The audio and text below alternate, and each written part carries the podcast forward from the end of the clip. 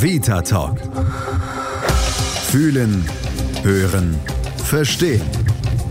Der Podcast rund um Vitalität und Gesundheit von praxisvita.de. Mit Antje Radünz.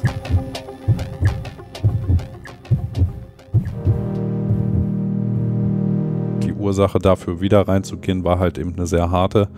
Ich war quasi in einem psychisch extrem labilen Zustand irgendwie und musste trotzdem zwei bis drei Monate warten, bis ich dann die erste Sitzung haben konnte. So, ne? Und das natürlich, ja, ich sag mal, unverantwortlich, nur letztendlich, wer kann jetzt was dafür? Ne? Also wen kann man jetzt dafür verantwortlich machen?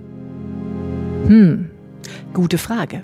Eigentlich heißt es, wer psychisch krank ist, dem wird von einem Psychologen oder Therapeuten geholfen. Realität ist, wenn diese denn Zeit haben. Meistens müssen psychisch Erkrankte monatelang warten. Dabei wurde 2017 erst die psychotherapeutische Versorgung in Deutschland reformiert. Ziel war vor allem eine Verkürzung der Wartezeiten auf die Therapie. Was hat sich verändert? Die Bilanz ernüchternd.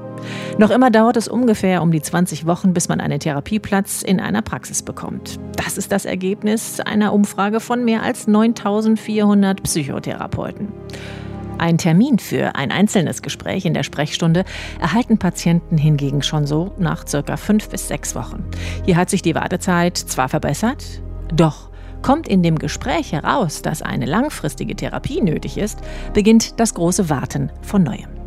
Reden wir über dieses Thema mit Professor Dr. Mazda Adli. Er ist Facharzt für Psychiatrie und Psychotherapie sowie Chefarzt der Fliedner Klinik in Berlin. Ich freue mich, dass Sie Zeit haben. Ja, guten Tag, Frau Radens. Das Thema ist tatsächlich Therapeut verzweifelt gesucht. Das ist nichts, was Ihnen fremd sein wird, denn das ist was, was unsere Gesellschaft abbildet. Es gibt ganz viele Menschen in unserer Gesellschaft, die in schwierige Situationen geraten, wo sie das Gefühl haben, ich komme alleine nicht mehr weiter. Gott sei Dank gibt es viele, die sagen, ich möchte gerne Hilfe haben und gehen tatsächlich diesen Schritt, gehen offensiv auf Suche und dann wird es plötzlich schwierig. Dann heißt es in drei Monaten vielleicht ein Platz, wir sind alle besetzt, etc. etc. Warum ist es so furchtbar schwierig?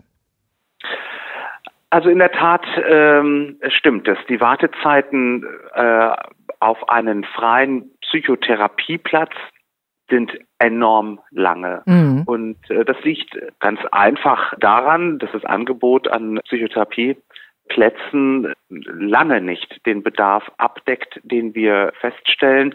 Es liegt natürlich auch daran, dass nach Hilfe häufiger gefragt wird heute. Es ist, wir haben es Gott sei Dank mit weniger Stigma zu tun. Mhm. Es lastet immer noch viel zu viel Stigma auf psychischen Erkrankungen, aber es wird besser. Menschen tun sich leichter damit, darüber zu reden und eben dann auch nach Hilfe zu fragen. Die Zahl der Hilfebedürftigen nimmt damit zu, jedenfalls derjenigen, die das zur Sprache bringen. Und das Angebot an Psychotherapieplätzen, das wir haben, richtet sich immer noch nach einem Stand, der mehr als 20 Jahre alt ist und bildet die Realität an Hilfebedarf heute nicht mehr ab. Mhm. Sie beteiligen sich aber ganz intensiv ja auch am gesellschaftlichen Diskurs und Sie setzen sich ja auch dafür ein, dass das besser wird. Patienten werden doch noch im Schnitt immer so erst nach circa 80 Tagen, glaube ich, erstmals behandelt. Wo muss man ansetzen? Was kann man offensiv tatsächlich tun, um das zu verbessern? Um auch den Menschen, die wirklich in der Not sind und Sie wissen es selber, wenn man in der Not ist, dann ist man in der Not, dann kann man keine 80 Tage warten oder nur ganz schlecht. Was, was kann man wirklich tun? Wo setzt man an? Also es gibt mehrere Punkte, wo man viel verändern und verbessern kann. Das eine ist äh, die Besprechbarkeit zu erleichtern, dass Menschen sich einfach leichter tun, über seelische Probleme zu sprechen. Und ein anderer äh, Punkt ist, dass wir die äh, Wege zu schneller und zügiger Versorgung durch psychiatrische und psychotherapeutische Behandlung verbessern müssen. Da sind wir auch noch lange nicht da, wo wir sein müssen. Wir haben zwar heute die Möglichkeit, innerhalb kurzer Zeit Erstgespräche bei Psychotherapeuten zu vermitteln. Das ist mhm. mittlerweile auch so geregelt, dass hierfür zeitliche Slots bereitgehalten werden müssen bei jedem gesetzlich niedergelassenen Psychotherapeuten. Aber in eine systematische Psychotherapie führt das dann auch noch lange nicht, äh, mhm. denn wenn Psychotherapiebedarf in einem dieser Erstsprechstunden festgestellt wird, schließt sich wieder eine lange Wartezeit an, bis es dann richtig losgehen kann. Also mhm. ich denke, wir brauchen einfach mehr Psychotherapieplätze mhm. und es ist sicherlich auch eine wirksame Maßnahme, für mehr Ansprechorte, Ansprechpartner zu sorgen außerhalb der klassischen Psychotherapie. Wir haben in Berlin zum Beispiel den Berliner Krisendienst, mhm. der sehr viel Arbeit äh, uns abnimmt, der in sehr wirksamer Weise dafür sorgt, dass Menschen niederschwellig Ansprechpartner und Partnerinnen finden können, die äh, in eine akute seelische Krise geraten. Und das äh, ist ein Angebot, das sehr viel wert ist, das sicherlich auch flächendeckend ein gutes Modell sein kann und von dem wir heute noch sehr viel mehr gebrauchen könnten. Mhm, mhm. Also ich höre so gerade auch in der Vorbereitung auf dieses Gespräch von vielen, die das eben selber auch erlebt haben, die dann erzählen, Mensch, also es fängt ja schon damit an, es wird ja schon immer unterschieden zwischen Kassenpatient und Privatpatient. Nun sind Sie ja mit der Fliedner Klinik auch eine Privatklinik. Ist das denn gemessen an der Vielzahl der Hilfesuchenden, die Sie ja selber auch gerade bestätigen, immer noch zeitgemäß, immer zu sagen, okay, wir müssen da immer noch unterscheiden zwischen Kasse und Privat und dann müssen eben eben viele hinten anstehen, die nicht privat versichert sind? Das, was Sie ansprechen, ist ein Phänomen des deutschen äh, Gesundheitssystems und mhm. Äh, betrifft natürlich alle Sektoren der ambulanten und stationären äh, Behandlung. Ich denke, hier anzusetzen ist viel zu weit weg von dem Problem des Engpasses der psychiatrisch-psychotherapeutischen Versorgung am Patienten.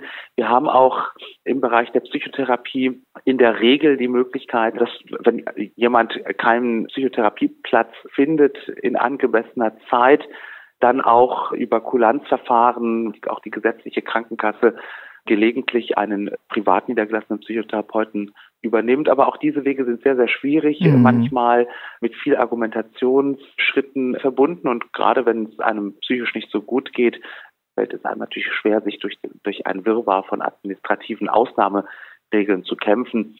Ja, das ist eben auch das, was die Menschen erzählen. Ne? Die erzählen dann, wissen Sie, ich habe dann da angerufen und mir ging es aber schon so schlecht und dann bin ich zurückgewiesen worden und bis ich mich dann das nächste Mal aufraffen konnte, wieder erneut jemanden anzurufen und wieder zu erzählen, was eigentlich mit mir los ist.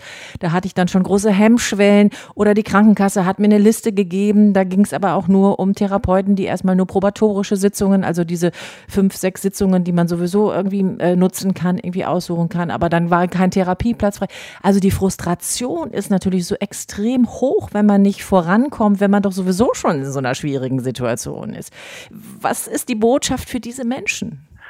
Mein Rat wäre, so gut es geht, an mehrere Ansprechpartner auch äh, zu wenden, auch wenn das manchmal schwierig ist. Mhm. Die, die Hausärzte sind häufig sehr, sehr gute Ansprechpartner für seelische Krisen. Dann gibt es eben auch solche Einrichtungen wie den gerade genannten Berliner Krisendienst zum Beispiel. Vergleichbares gibt es auch in anderen Regionen. Und letztlich ist natürlich die Krankenkasse dann auch ein Ansprechpartner. Ich würde empfehlen, darauf auch zu beharren, einen freien Psychotherapieplatz genannt oder zugewiesen zu bekommen. Viele Krankenkassen sind da auch gut sortiert und mhm. können auch weiterhelfen. Jetzt bin ich als Patient in der Situation. Ich habe jetzt viele angerufen und weiß, okay, ich kann da möglicherweise einen Platz bekommen, aber es dauert jetzt vielleicht noch vier Wochen, sechs Wochen, acht Wochen. In dieser Zeit brauche ich aber vielleicht doch auch Unterstützung. Was kann ich in dieser Zeit tun, damit ich nicht noch weiter abstürze? Ist es tatsächlich die Öffnung nach außen?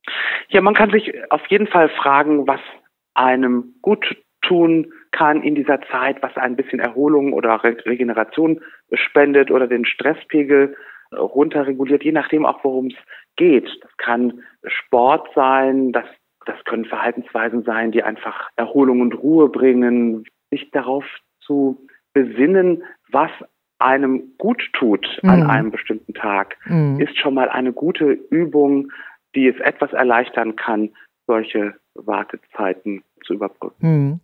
Der eine oder andere wird natürlich das Internet nutzen und da ist Dr. Google ja nicht immer die ganz gute Variante, sich Rat zu suchen, weil manchmal entstehen da Dinge, die vielleicht überhaupt gar nicht existent sind. Ist das eine gute Idee, sich schon mal im Vorfeld ein bisschen zu sortieren oder raten Sie da komplett von ab?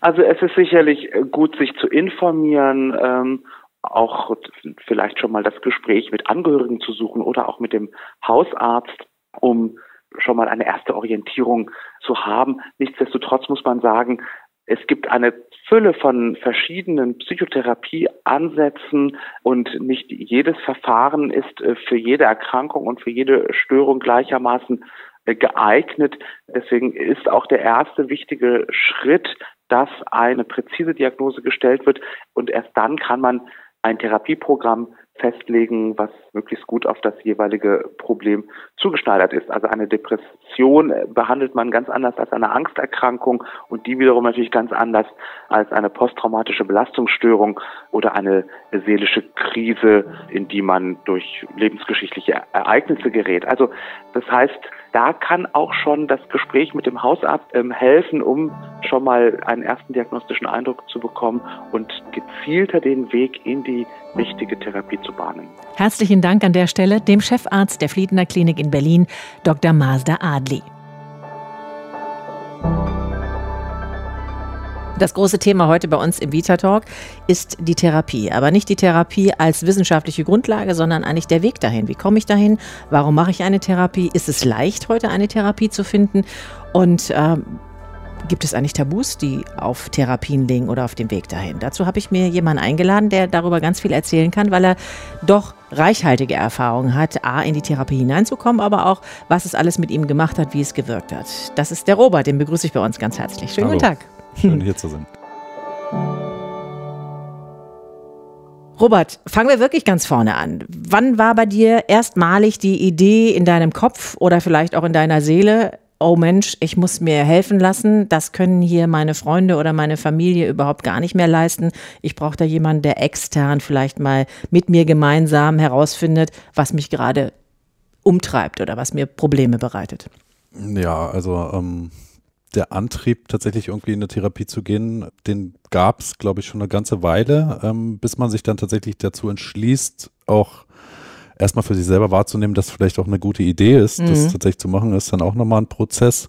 Letztendlich ist es schon einige Jahre her. Auslöser war, wie wahrscheinlich bei vielen, irgendwie die Trennung von der Partnerin, mhm. die selber auch Probleme hatte, psychischer Natur, war sechs Wochen auf Kur, kam zurück, sagte, ich bin beziehungsunfähig und damit war es dann vorbei. Mhm, so, mhm. ähm, ja, und da bin ich dann in so ein Loch gefallen, wo ich irgendwie das Gefühl hatte, da kommst du jetzt alleine nicht mehr raus. Und mhm. irgendwie willst du auch was tun, weil du willst auch nicht jedes Mal irgendwie nach einer Trennung in so eine Löcher fallen. Klar. Hatte mich vorher auch schon ein bisschen damit beschäftigt und da ging es dann einfach auch darum, was sind so deine eigenen Bedürfnisse, wo kommen solche Gefühle her irgendwie. Mhm liegt es wirklich an dieser einen Person oder sind es eben doch frühkindliche Traumata letztendlich, mhm. die einen da irgendwie immer wieder emotional in solche Löcher fallen lassen. Mhm. War dir denn ganz schnell klar, dass es der Weg in die Therapie sein soll? Also hast du nicht schon darüber nachgedacht, erstmal noch Freunde, Verwandte, Familie oder so vielleicht zu befragen, um dir helfen zu lassen? War das für dich relativ schnell klar, dass es ein externer Mensch sein muss? Ja, lag halt zum einen daran, dass ich keine Lust hatte, über meine Gefühle mit Freunden, Familie zu mhm. reden, irgendwie, mhm. weil ich das Gefühl hatte, man versteht mich sowieso nicht oder mhm. tut es halt so ab. Ne? Also gerade so bei meiner Mutter, bei meiner Großmutter fällt mir auch, also gerade zu dieser Trennung so, äh, Kommentar war dann so, ja, da muss sie doch da drüber stehen. Ne? Also deswegen trennt man sich doch nicht. Mhm. Haben wir ja früher auch nicht gemacht. Mhm. So, ne? Mhm. Und mir war halt eben doch klar, sie möchte ja auch keine Beziehung irgendwie bis zu meinem Lebensende führen, wo man sich nicht mag. Ne? Wo man eigentlich irgendwie nur zusammen wohnt, weil man weil es Gewohnheit ist. Mhm. Oder praktisch. Nur weil irgend oder so, ne? Oder irgendjemand da ist. So. Deswegen war mir schon irgendwie klar, okay, mit meiner Familie brauche ich mich darüber nicht unterhalten, weil mhm. die sowieso irgendwie komische Bilder dazu haben. Okay. Ähm, nicht ganz offen sind zu, dem, zu der Thematik Psyche und möglicherweise irgendwie Erkrankungen. Deswegen möchte ich mir da lieber irgendwie Hilfe holen. Ne? Und dazu kommt natürlich, dass ich eben auch in meiner Schulzeit äh, im Abitur Psychologie hatte und mhm. mich daher schon einfach damit auseinandergesetzt habe. Mhm. Hat es dir auch leichter gemacht, diesen Weg zu gehen? Weil, was du gerade beschreibst, hat ja auch so ein bisschen damit zu tun, dass man sich nicht unbedingt öffnen möchte, gerade eben so nahestehenden Menschen, weil man vielleicht auch nicht möchte, dass die wissen, dass es einem gerade nicht so gut geht.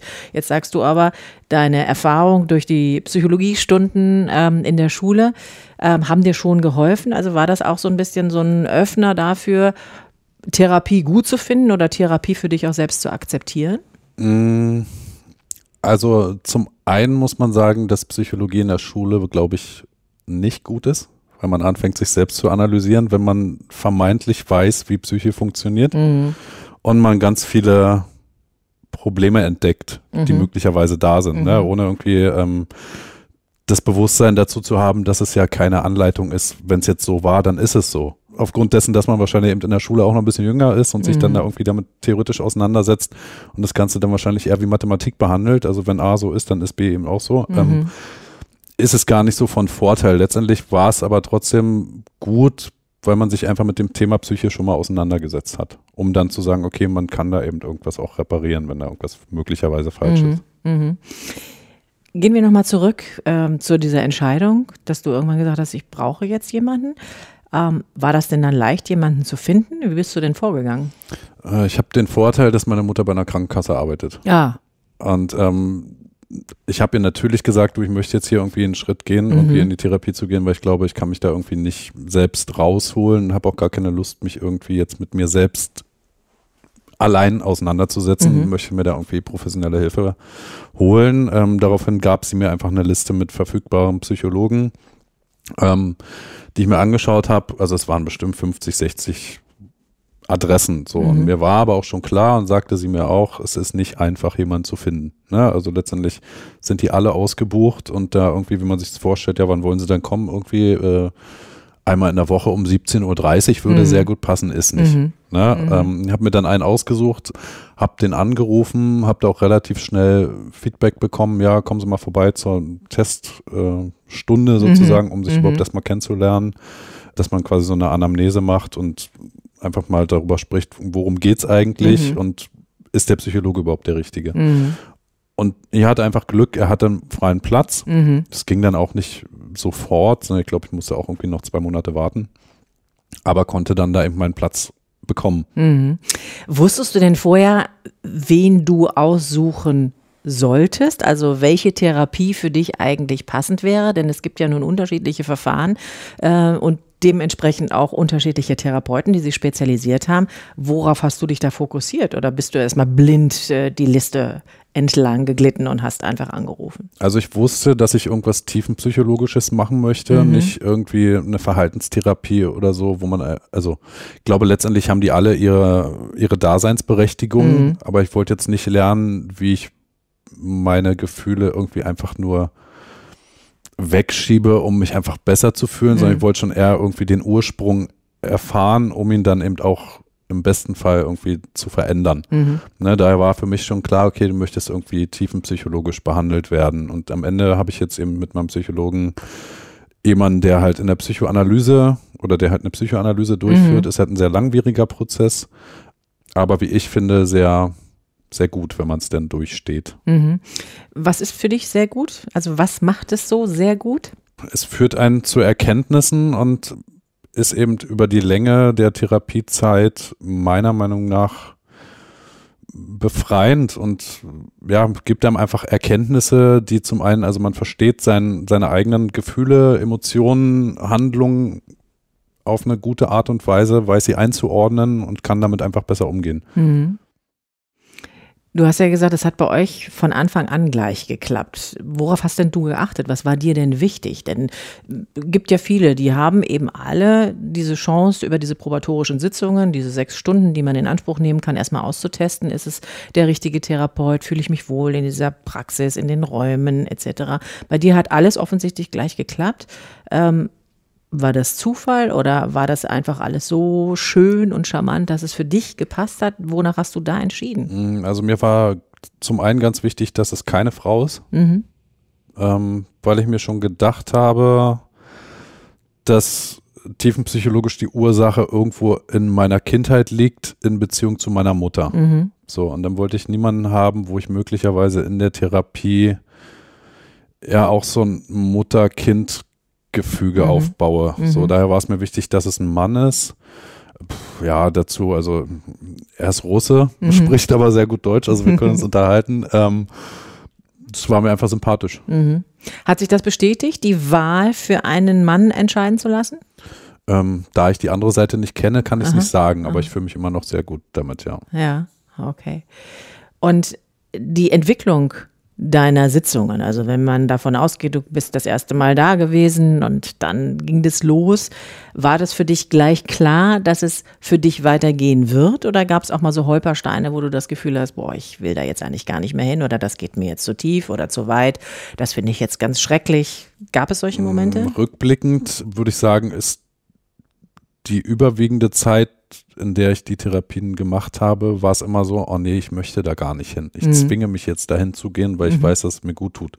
Mhm. Das war so ganz oft so eigentlich meine, ja, meine Intention, da mich irgendwie hinzuschleppen. Es war am Anfang ganz schwer, ne? also gerade jetzt in der Therapieform ist es halt eben nicht so, wie man es irgendwie klassisch denkt. Du legst dich da auf eine Couch und dann guckst du irgendwie an die Decke und redest einfach, sondern ich sitze ihm direkt gegenüber und mhm. man schaut sich an und sich damit erstmal konfrontiert zu sehen, dass da jemand sitzt und irgendwie auf was wartet. Mhm. So, also ich selber bestimme ja diese Stunde und kann ja machen und tun und sagen, was ich möchte. Mhm. Und rein theoretisch könnte ich eben auch 45 Minuten einfach nur da sitzen und nichts machen. Mhm. Aber diesen Druck, zumindest der für mich da ist, wenn da mir jemand 45 Minuten gegenüber sitzt und mich anguckt, ist halt enorm so. Und daraus ergeben sich einfach dann irgendwie Gespräche, Themen, und wenn man nur sagt, ich fühle mich hier unter Druck gesetzt, kommt halt die Frage, ja, warum? Was ist denn? Mhm. Ich mache ja nichts, sie können ja hier machen, was sie wollen. Mhm. Ja, und so lockert sich das auf und über die Zeit wird es dann auch entspannter. Aber mhm. Weil sich so ein Vertrauensverhältnis ergibt? Ähm, ja, in gewisser Weise schon ein Vertrauensverhältnis, aber auch, weil man die Therapie versteht. Also weil man dann so langsam dahinter kommt, okay, ähm, worauf achte ich jetzt hier bei mir, was, also ich achte nicht darauf, was ich kommuniziere, aber einfach nur, ich kann es laufen lassen, ohne dass da irgendwas Negatives möglicherweise auf mhm. mich einwirkt mhm. dadurch. Ne? Mhm. Und letztendlich, also man, zumindest ist bei mir so, man geht ja in so einer Therapie, um am Ende gesund wieder rauszugehen. Also möchte man ja auch, dass sie vorangeht. So, und, äh, aber viele gehen vielleicht auch mit diesem Gedanken in die Therapie, da sitzt jemand, der sagt mir jetzt, was ich zu tun und zu lassen habe und dann gehe ich gesund wieder heraus. Ähm, ging dir das auch so? Ja, und ist auch immer noch so. Mhm. Es gibt ganz oft Situationen, wo ich sage, ja, ich möchte jetzt einfach, dass das hier aufhört. Jetzt mhm. sagen Sie mir doch mal, welchen Schalter ich umlegen muss, damit es mhm. jetzt dauert mir alles zu lange, hier mhm. jetzt jede Woche herzukommen, irgendwie über die nächsten Jahre noch oder keine Ahnung, wie lange es noch geht. Mhm. Ne, ähm, ich möchte jetzt, dass sie mir jetzt sagen, was ich machen soll. So, aber das ist natürlich auch der falsche Weg. Ne? Mhm. Also, gibt halt keine Anleitung für die Psyche. Mhm. Das heißt, es dauert eben so lange, wie es dauert. Genau. Wie bist du in der Zeit, als du dich dann entschieden hast, in die Therapie zu gehen, mit deinem sozialen Umfeld umgegangen? Also bist du offen mit dem Thema Therapie umgegangen oder hast du eben auch gemerkt, dass es doch noch sowas wie ein Tabu gibt, was eben auf der Idee, ich gehe jetzt zu einem Therapeuten, ähm, es liegt. Hm. Also ich habe oder bin ja quasi zweimal zu diesem Psychologen gegangen. Mhm. Bei dem ersten Mal, es ging über zwei Jahre, habe ich es außer in der Familie so gut wie gar nicht kommuniziert. Schwierig mhm. war es tatsächlich eben auf Arbeit. Ähm, da gab es nur ganz wenige, denen ich das überhaupt gesagt habe, mhm. ähm, weil ich es also schon so ein bisschen auch aus Angst, was denkt man jetzt von mir? Bin mhm. ich irgendwie bekloppt oder was mhm. auch immer? So, und dann, ja, musste halt irgendwie erklären, warum du jetzt hier irgendwie einmal die Woche mal für eine Stunde irgendwie das Büro verlässt, mhm. ohne zu sagen, was du da eigentlich machst. Mhm. So, ähm, das war schwierig. Und welche Erfahrungen hast du gemacht, als du es dann kommuniziert hast? Also du musstest es ja dann deinem Chef irgendwie erklären? Ähm, ja, positiv. Ja, also letztendlich war es so, oh ja, finde ich gut, dass du das machst und wir unterstützen dich da. Ähm, mach das mal. Ähm, trotzdem war es, hat man irgendwie, oder ich zumindest, dann trotzdem ein schlechtes Gewissen gegenüber anderen, die es halt nicht wissen. Ja, und man dann eben trotzdem immer irgendwie mal wieder eine Stunde länger Mittagspause macht als andere. Mm, mm. Ähm, Kannst du für dich erklären, was dieses schlechte Gewissen ausgelöst hat? Naja, letztendlich liegt es wahrscheinlich wirklich daran, wie man eben dazu kommuniziert mit den anderen Menschen. Wenn sie es wissen, ist da wahrscheinlich auch ein anderes Verständnis da, ne? Aber wenn man es halt eben nicht sagt und auch nicht sagen möchte, ähm, denkt man eher darüber nach, was mögen die denn jetzt denken. Mhm. Mhm. So, und da. Gibt es da auch Vorstellungen bei dir, was die denn hätten denken können? Ja, jetzt geht er hier schon wieder raus. Ich muss hier arbeiten und der macht hier schon wieder frei. Irgendwie macht sich ein Netz. Mhm. mhm. Ja.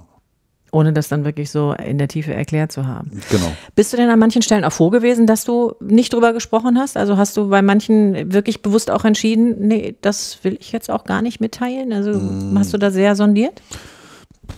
Sehr sondiert würde ich jetzt nicht sagen. Also wenn mich jemand offen drauf angesprochen hat, bin ich eigentlich auch immer bereit, da auch ganz offen Auskunft zu geben. Aber ich bin nicht der Typ, der irgendwie auf jemanden zugeht und sagt, hallo, mein Name ist Robert und ich bin beim Psychologen mm. oder in der. Psycho psychologischen ja. Behandlung. So, ne? ja. ähm, als ich dann das zweite Mal quasi in die Therapie gekommen bin, da war ja die Ursache ein bisschen härter als nur eine Trennung. So, also da ging auch wieder eine Trennung vorweg. Und da war es mir tatsächlich, also da ging es halt um Suizid und mir persönlich war es halt sehr wichtig, das offen zu kommunizieren, damit die Menschen wissen, bei mir ist gerade wirklich was ganz akut. Mhm. So, und ähm, da habe ich dann wirklich von Anfang an einfach ganz offen darüber gesprochen, um halt auch, also zum einen wahrscheinlich auch das Thema so ein bisschen, weiß nicht, in die Köpfe der Menschen zu bringen. Mhm. Also gerade mhm. wenn man es irgendwie selber erlebt hat, kriegt man dann doch mit, wie, also könnte jeden treffen, mhm. ne? irgendwie mhm. so eine Depression zu verfallen und da nicht mehr weiter zu wissen. Und mhm. die Erfahrung jetzt tatsächlich eben damit dann eben beim zweiten Mal offen umzugehen, ist einfach viel besser. Mhm. Was ist besser? Mitzubekommen, dass es doch nicht so schlimm ist, in psychologischer Behandlung zu sein. Ja. Hm, hm.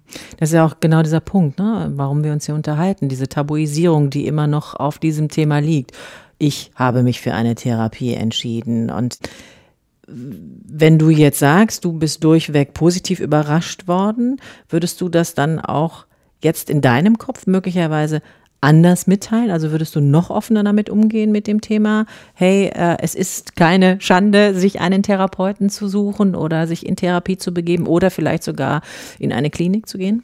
Ja, definitiv. Also tatsächlich empfehle ich jedem, der irgendwie das Gefühl hat, ihm geht es einfach psychisch nicht gut, sich einfach in eine Therapie zu begeben, weil letztendlich sitzen da die Experten, die einem tatsächlich auch helfen können. Mhm. Ne, mhm. also mir ist eben auch bewusst aus eigener Erfahrung, dass es eben irgendwie auch ein schwieriger Schritt ist, erstmal für sich selbst anzuerkennen, okay, ich brauche da möglicherweise Hilfe. Und zum anderen natürlich eben, wie gerade schon gesagt, irgendwie seinem sozialen Umfeld mitzuteilen, Achtung hier, ich bin hier irgendwie gerade ein bisschen krank letztendlich. Mhm. Mhm. Hast du denn, während du mit dem einen oder anderen darüber gesprochen hast, dass du eine Therapie machst, auch festgestellt, dass es dann, hey, plötzlich doch noch einen und noch einen und noch eine oder wie auch immer gibt, die selber sagen, äh, ja, übrigens kenne ich auch, ich war auch schon in Behandlung etc. Sodass man dann einfach merkt, dass das Netzwerk derer, die sich genau in dieser gleichen Situation befinden, doch viel größer ist, als man selber so denkt? Ja, auf jeden Fall. Also es gibt tatsächlich einfach viele Leute, die sich zumindest mit dem Gedanken auseinandersetzen. Ganz viele, viele, die es schon gemacht haben, viele, die einfach Erfahrung haben aus ihrem eigenen Umfeld. Mhm. Und auch Leute, die halt irgendwie sagen, ach Quatsch, muss ja nicht zum Psychologen gehen, irgendwie, jetzt sei doch mal ein Mann mhm. und ne, reiß dich mal zusammen, haben im Laufe meines meiner Laufbahn quasi in dieser Therapie auch einfach ein anderes Verständnis dafür entwickelt. Mhm. Erstaunlich, ne? wie sich ja. Klischees dann doch plötzlich einfach in Luft auflösen können. Ja. Du schilderst ja, dass du 2009 erstmalig äh, ja, 2011. eine oder 2011 erstmalig eine Therapie gemacht hast und dazwischen war dann ja irgendwann Pause mhm. und dann bist du wieder in einer Therapie. Hattest du jemals das Gefühl für dich, so nach dem Motto, dann hat es ja beim ersten Mal so gar nichts gebracht? Nee, also es war tatsächlich so, dass ich beim ersten Mal war ich zwei Jahre in Therapie und war dann einfach an einem Punkt, wo ich gesagt habe, oh, jetzt geht's mir wieder so gut. Mhm. Irgendwie, also extrem selbstbewusst, extrem, also ja, ich fühlte mich einfach gut mhm. äh, und meinte dann irgendwann zu meinem Psychologen, äh, ja, also ich würde es jetzt hier gern beenden, weil mhm. ich einfach das Gefühl habe, ich bin jetzt hier fertig. Er meinte dann damals, ja, ist Ihre Entscheidung. Ich würde Ihnen raten, machen Sie genau jetzt weiter, weil dann sind Sie am Ende wirklich fertig. Rückblickend würde ich sagen, ja, hätte ich es mal gemacht. Mhm. Ähm, aber es war einfach eben meine Entscheidung und das ist auch äh, gut so. Ähm, ja, nur jetzt sitze ich halt wieder bei dem. Mhm. Und hast du das Gefühl, du fängst wieder oder hast wieder bei Null anfangen müssen, als du jetzt erneut in die Therapie gegangen bist? Mm, nein. Also man hat schon einfach gewisse, gewisses Vorwissen mhm. sozusagen. Mhm. Zum einen, wie läuft die Therapie ab? Mhm. Mit wem setze ich mich da auseinander? Weil ich ja glücklicherweise bei genau dem gleichen mhm. wieder ähm, einen Platz bekommen habe, ich wusste halt beim zweiten Mal, ich habe keine Lust, nochmal meine ganze Historie zu erzählen, mhm. meine ganze Kindheit irgendwie aufzuarbeiten. Da war mir auch einfach die Zeit zu schade. Deswegen mhm. war es mir halt sehr wichtig, irgendwie da reinzukommen. Ähm, dennoch hat es dann irgendwie, also wie gesagt, ne, also die Ursache dafür wieder reinzugehen, war halt eben eine sehr harte. Ähm, hat es dann dennoch irgendwie zwei bis drei Monate gedauert, bis ich dann da überhaupt anfangen konnte. Also ich war quasi in einem psychisch extrem labilen Zustand irgendwie und musste trotzdem zwei bis drei Monate warten, bis ich dann die erste Sitzung haben konnte. Mhm. So, ne? Und das mhm. natürlich ja, ich sag mal, unverantwortlich, nur letztendlich, wer kann jetzt was dafür? Ne? Also, mhm. wen kann man jetzt dafür verantwortlich machen? Mhm. Aber, ähm, ist aber ganz wichtig, dass du genau das ansprichst, denn so geht es ganz vielen ja offenbar. Also, mhm. in der Recherche merke ich, dass viele sagen, ja, ich habe mich entschieden und dann sitze ich da und komme nicht weiter, weil niemand da ist äh, oder weil die Praxen alle überlaufen sind. Äh, du hattest ja offensichtlich Glück, ob das nun nur an der Liste deiner Mutter lag oder ob du mhm. einfach gerade einen Treffer hattest, äh, als du angerufen hast, das weiß man ja nicht. Aber jetzt hast du es selber erlebt, dass es ein bisschen gedauert hat. Wer hat dir denn dann in dieser Zeit geholfen? Also von dem Moment, äh, hallo, ich möchte wieder zu Ihnen kommen, weil mir geht's wirklich richtig schlecht und das mhm. ist ja nun in deiner Phase definitiv so gewesen. wie hast du denn dann die drei Monate überbrückt? Hm, ähm also tatsächlich hatte ich dann so nach diesen drei oder zu dem Zeitpunkt, wo dann die Therapie anfangen sollte, so ein bisschen das Gefühl, ja, irgendwie jetzt, jetzt bin ich auf, also jetzt brauche ich das gar nicht mehr. Mhm. Ich bin ja jetzt irgendwie durch und habe das ja überstanden. Also mhm. wie blödsinnig jetzt da irgendwie nochmal die Therapie anzufangen. Ähm, also ich bin Vater von zwei Kindern und letztendlich war es so ein bisschen Bewusstsein, für die Kinder da sein zu müssen. Ne? Also natürlich auch aus eigenem Antrieb, aber mhm. irgendwo eben auch so ein Zwang, ja, und dann natürlich irgendwie die Auseinandersetzung mit anderen Menschen, ähm, die natürlich davon mitbekommen haben, dass es mir da gerade eben sehr schlecht geht, die sich dann irgendwie um mich gekümmert haben. Ähm, ich habe eine Nacht in so einer, also stationär verbracht quasi, ähm, um da dann auch eben mit den Ärzten darüber zu sprechen, ja, was kann ich jetzt machen, weil ich glaube, ich muss jetzt wirklich was machen.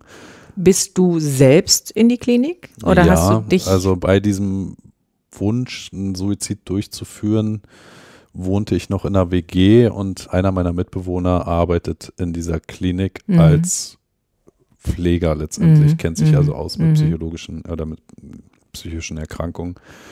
Und der hielt mich letztendlich davon ab, das zu machen. Ähm, und sagte halt zu mir, ja, hier, also wir haben jetzt hier irgendwie zwei Optionen. Entweder sperre ich dich in mein Schlafzimmer ein und lasse dich da nicht mehr mhm. raus bis morgen. Mhm. Oder wir rufen jetzt hier einen Rettungswagen und du mhm. fährst jetzt dahin. Mhm. So, und dann habe ich gesagt, gut, ja, hier, ruf mal einen Rettungswagen, lass mich mal dahin fahren. Ähm, ja, dann bin ich da eben reingekommen und wusste für mich schon, okay, du willst gar nicht an diesen Punkt nochmal kommen, irgendwie äh, dein Leben hier irgendwie äh, zu beenden. Ähm, du brauchst Hilfe. So, und da habe ich halt die Ärzte gefragt, was gibt es denn hier für Optionen? Also mir war ganz schnell klar, stationär hier in irgendeiner Psychoklinik möchtest du nicht sein, mhm. weil da sind wirklich psychisch kranke Menschen, nicht irgendwelche, die vielleicht gerade temporär in irgendwelchen Krisen sind, mhm. so wie bei mir. Aber was gibt es eben noch für Möglichkeiten so? Und dann war dann letztendlich zum einen natürlich wieder meinen Psychologen aufzusuchen, äh, zum anderen eben eine Tagesklinik mhm. aufzusuchen und die dann auch also da für einen bestimmten Zeitraum eben mhm. mir da helfen zu lassen. Mhm. In einer intensiveren Art und Weise, ja. Hast du in dem Zusammenhang auch ähm, Berührung mit Psychopharmaka gehabt? Also ich wurde gefragt, ob ich welche haben möchte. Mhm. Ähm, für mich, also ich habe prinzipiell was gegen Medikamente. Mhm. Ähm, daher habe ich das grundlegend abgelehnt. Mhm.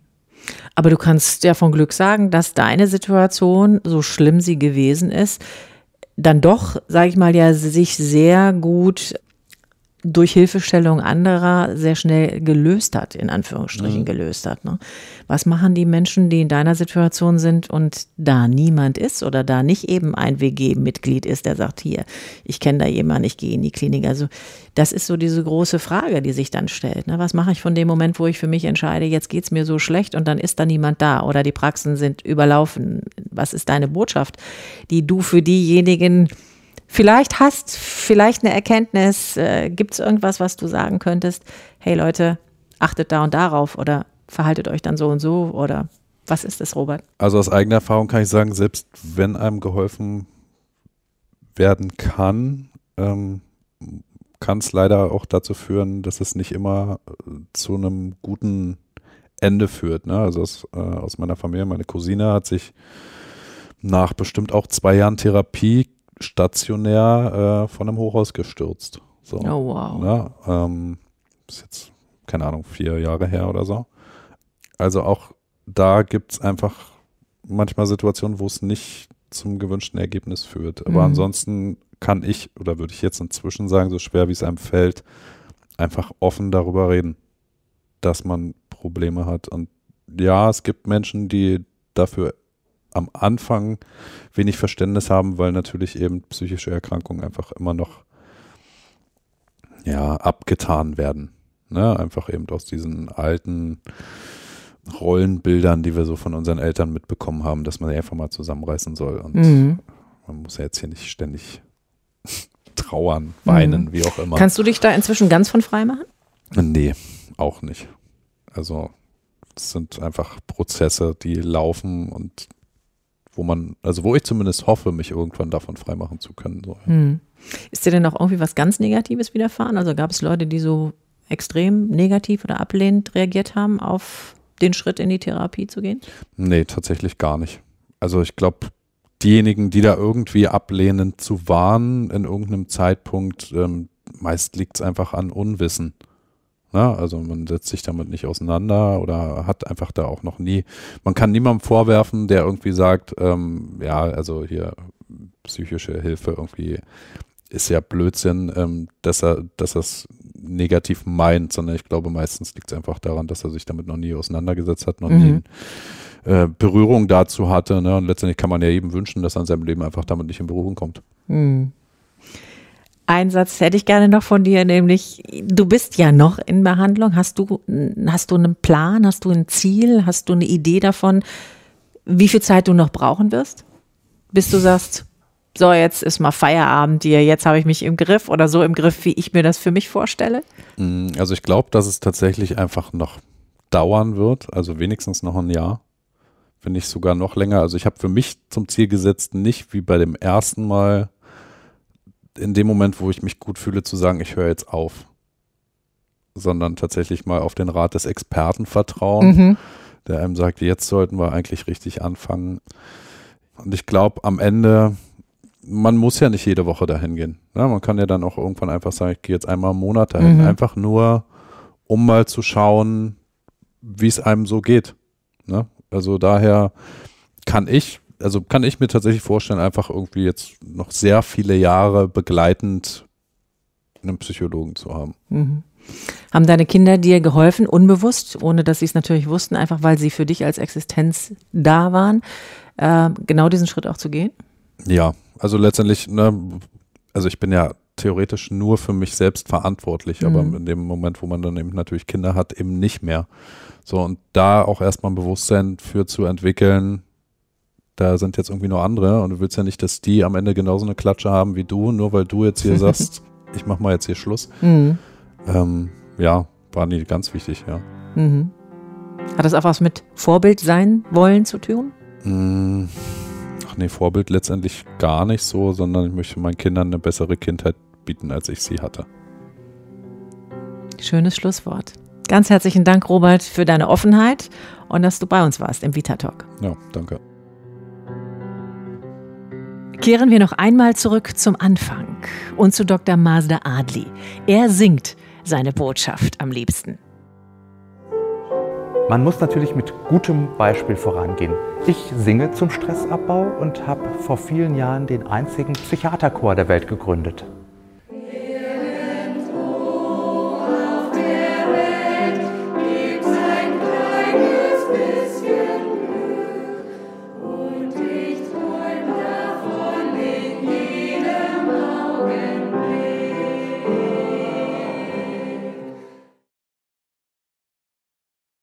Ich wünsche Ihnen von Herzen dieses kleine bisschen Glück und einen gesunden Umgang mit Stress. Ich bin Antje Radüns. Passen Sie gut auf sich auf. Vita Talk. Fühlen, hören, verstehen. Der Podcast rund um Vitalität und Gesundheit von praxisvita.de. Ihr habt Fragen oder kennt vielleicht einen interessanten Krankheitsfall? Dann mailt uns an podcast.praxisvita.de.